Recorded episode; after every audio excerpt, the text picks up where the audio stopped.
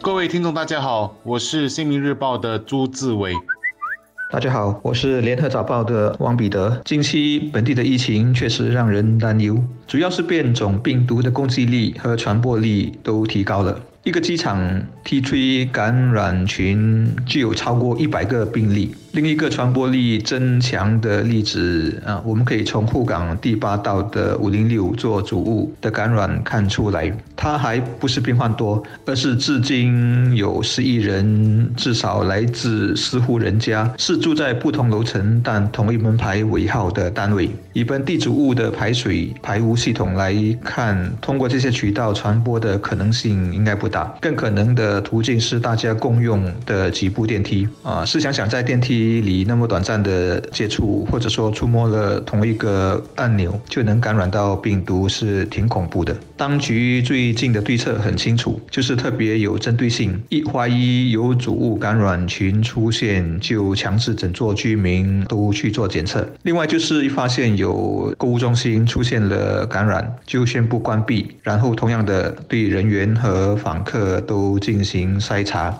希望更快的找出病例。较早时是机场的星耀章鱼，上个周末是 Jam 和西城。我们正在和一个非常狡猾的病毒进行时间上的赛跑，病毒还会变种，呈现稍微不一样的特征。有一些人士还是在完全没有症状的情况下染疫，那么大规模的筛检就显得非常重要了。就是在我们可能都不知道自己染疫时就被抓了出来，赶快就医。这是一个防患于未然的做法，也是目前抑制疫情最好的方法。所以，我们不要怕检测，甚至因为病毒多变的因素，好一些人还得检测两次或以上。我们和病毒之间的战争远还没有结束，现阶段我们要做的其实就是不要让社区病例激增。这样的话，我们还可能会有一个宽松一些的防疫措施。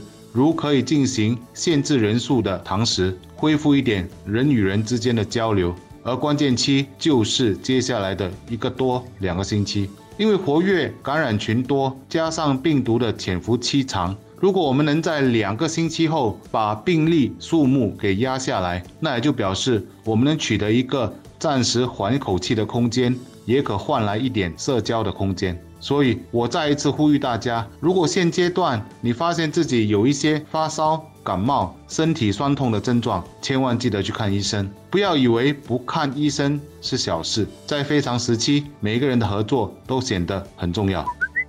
我们的疫情发展很可能是处在一个十字路口。靠近我们的南亚和东南亚各国情况不是已经很坏，就是有变坏的迹象。特别是我们的邻国马来西亚，我曾经在这里说过，如果你考虑到人口基数的话，他们的疫情严重程度其实已经越来越像印度了。只不过它的医疗条件整体来说比印度好，所以才没有出现凄惨的画面。但尽管如此，资源已经捉襟见肘了。他们没有完全的封城，也是因为经济上承担不起。但另一方面，我们也看到英国、美国、以色列等等那些疫苗足够、接种率不错的国家，疫情一天天的在减缓。我说我们处在十字路口，就是不知道下来我们是往坏的地方走，还是会出现改善。不管怎么样，我想对抗疫情是众人的事，我们个人能做的就是轮到你时赶快去打疫苗。再来是不必要的话少出门。最近有一个。个传染病专家建议大家尽量维持一个很个人的范围很小的社交泡泡，就是在我们日常生活中啊接触那几个人就好。我很赞同他的看法，希望大家在力所能及的范围内也这么做。